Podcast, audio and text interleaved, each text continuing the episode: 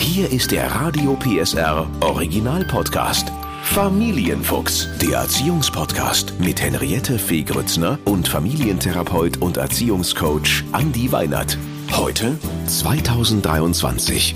Neustart mit der ganzen Familie. Der Übergang vom alten in ein neues Jahr irgendwie magisch und irgendwie so viel Druck, dass diese eine Nacht gut werden muss, weil sonst das ganze nächste Jahr nicht cool wird.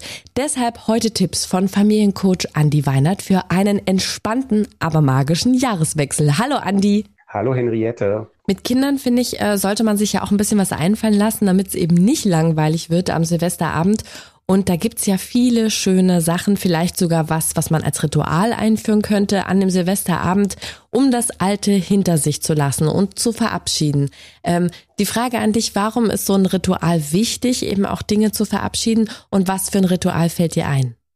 Also es gibt ganz unterschiedliche Rituale. Was ich, glaube ich, erstmal an so einem Abschiedsritual auch ganz gut finde, ist, in so einem Jahr hat man ja im Rückblick auch nicht immer nur tolle Episoden gehabt, ja. sondern es gab vielleicht auch herausfordernde, welche, wo man auch so sagt, hey, ähm, die waren nicht nur für mich eine große Herausforderung, sondern auch für die ganze Familie.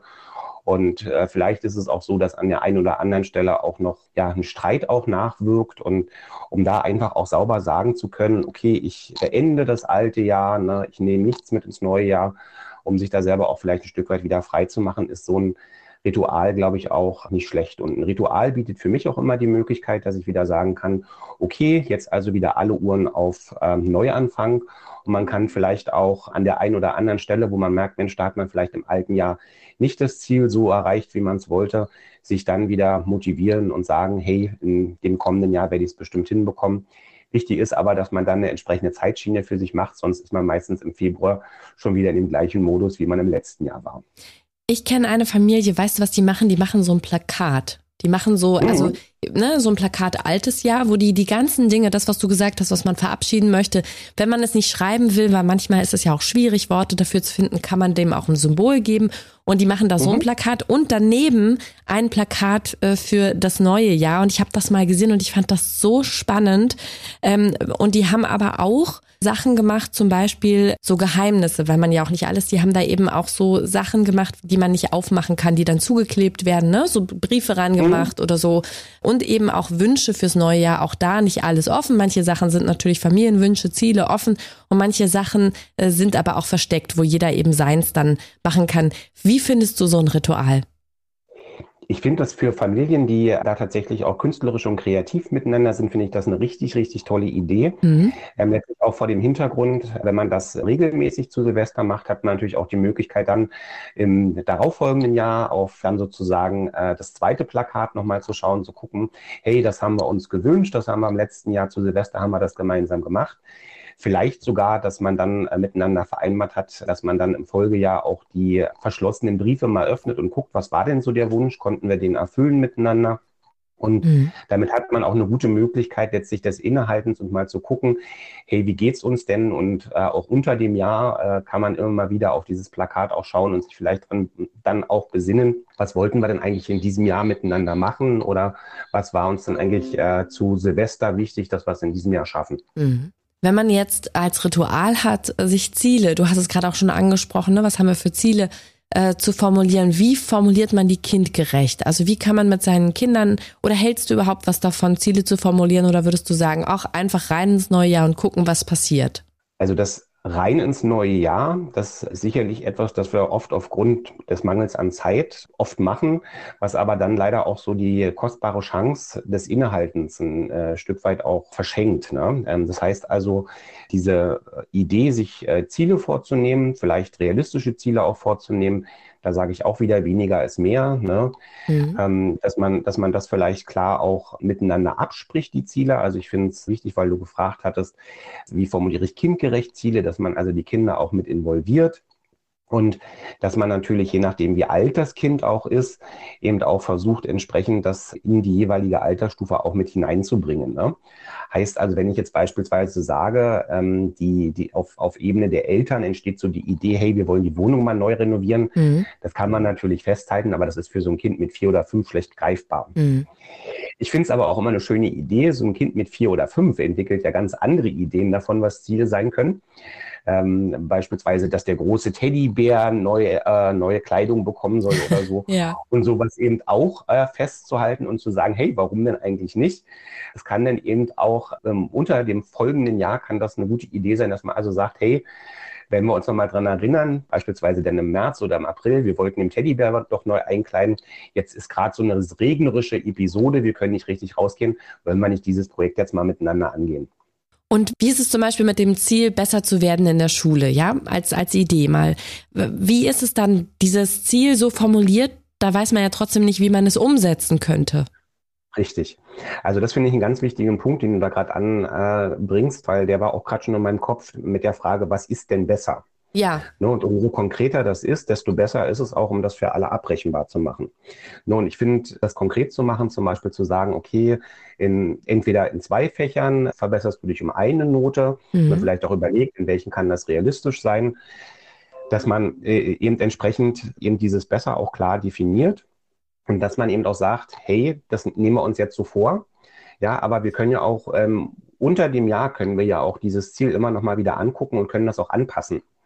Weil ich finde, ganz, ganz viel Stress und Druck entsteht dadurch, wenn man jetzt so diesen Weg geht, dass man sagt, das ist das Ziel.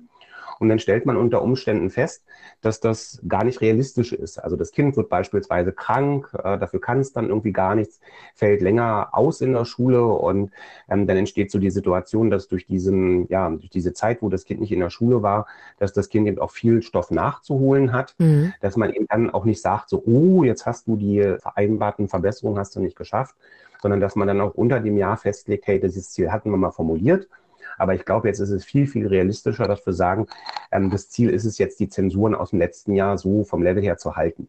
Ja, Andi, ich finde es ganz wichtig, was du sagst, weil natürlich äh, formuliert man gerne Ziele, aber es können immer Dinge von außen passieren, die äh, dann, naja, das Ziel erreichen sozusagen schwieriger machen und dass man da auch nicht zu streng mit sich ist. Also Ziele ja, aber nicht äh, dogmatisch, ne? Genau. Hast du denn ein paar schöne Rituale für uns, wie man ins neue Jahr springen könnte? Hast du da eine Idee oder irgendwas, was du mal gehört hast in der Praxis? Also es gibt ganz verschiedene mögliche Rituale. Da will ich auch jede Familie dazu einladen, tatsächlich auch so eigene Ideen zu entwickeln. Ganz viel wird von den Silvestertraditionen ja auch schon vorgelebt. Also wenn wir mal zum klassischen Bleigießen gehen, wo die Möglichkeit besteht, ja auch zu gucken, der Möglichkeit, dass man sagt, man macht einen längeren Spaziergang, einen Übergangsspaziergang nennen wir das bei uns immer, dass man also sagt, okay, man geht nochmal, man reflektiert nochmal gemeinsam bei einem Spaziergang auch das Jahr guckt vielleicht auch, was nehmen wir uns fürs neue Jahr auch vor. Bis hin dazu, dass man ja auch so kleine Wunschkärtchen kauft. Auch das haben wir schon mal in einem Jahr gemacht, mhm. wo man nochmal seine Wünsche drin für das nächste Jahr hineinschreiben kann und diese Wünsche dann beispielsweise in eine kleine Truhe macht und diese Truhe dann unter Umständen irgendwo abstellt oder für diejenigen, die einen Garten haben, auch, dass man auch sagen kann, die verbuddeln wir mal und gucken dann mal in zwei, drei Jahren, was da so für Wünsche auch draufgestanden haben.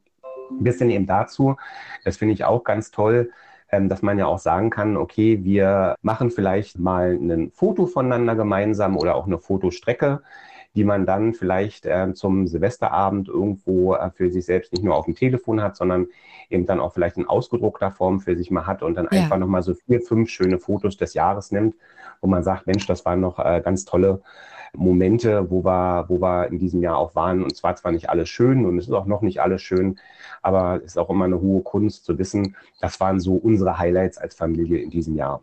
Das ist auch eine schöne Idee. Und was hältst du denn davon, Wünsche oder auch äh, Sachen aufzuschreiben und den Zettel zu verbrennen? Das ist ja auch ein Ritual.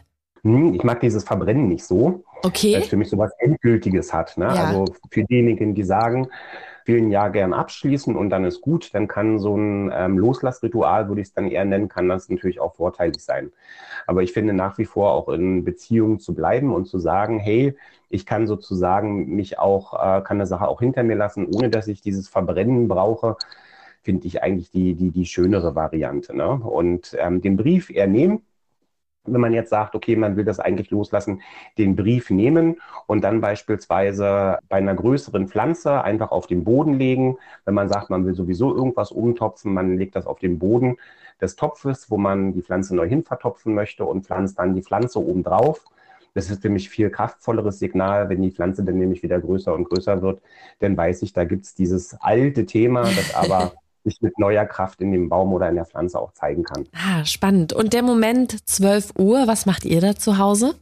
Prost Neuer rufen.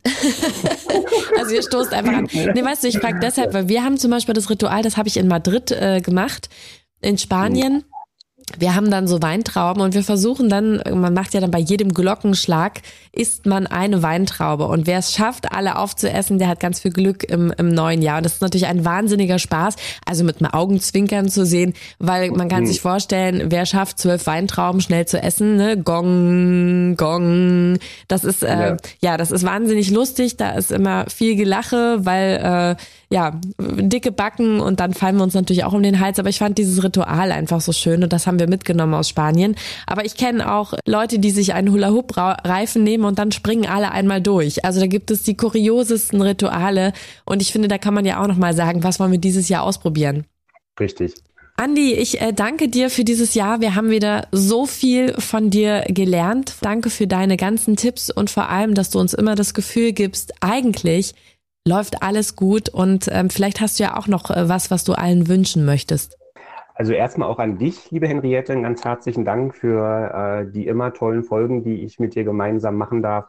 Und mein Wunsch an alle Familien da draußen, die in ja das neue Jahr starten, das ja nach wie vor erstmal auch unter schwierigen Vorzeichen ähm, beginnt, ist, dass wir alle zusammen den Mut besitzen, zu sagen, wir gehen neue Wege miteinander und das war vor allen Dingen für unsere Kinder, die Freude und Zuversicht bewahren und sagen, wir gehen mit einem positiven Gefühl, mit einer positiven Grundstimmung in dieses neue Jahr und ja, schenken sozusagen diese Zuversicht, die wir vielleicht selber haben, dann auch ähm, unserer Umgebung und vor allen Dingen unseren Kindern. Ach, Andi, das berührt mich total. Danke für diese, für diese Worte und äh, Ihnen natürlich auch einen guten Rutsch ins neue Jahr und bleiben Sie vor allem gesund. Der Podcast rund um Familie, Eltern, Kinder und Erziehung mit Familientherapeut und Erziehungscoach Andi Weinert. Alle Folgen hören Sie in der Mehr PSR App und überall, wo es Podcasts gibt. Familienfuchs, ein Radio PSR Original Podcast. Moderation Henriette Fee Grützner. Eine Produktion von Regiocast, deutsches Radiounternehmen.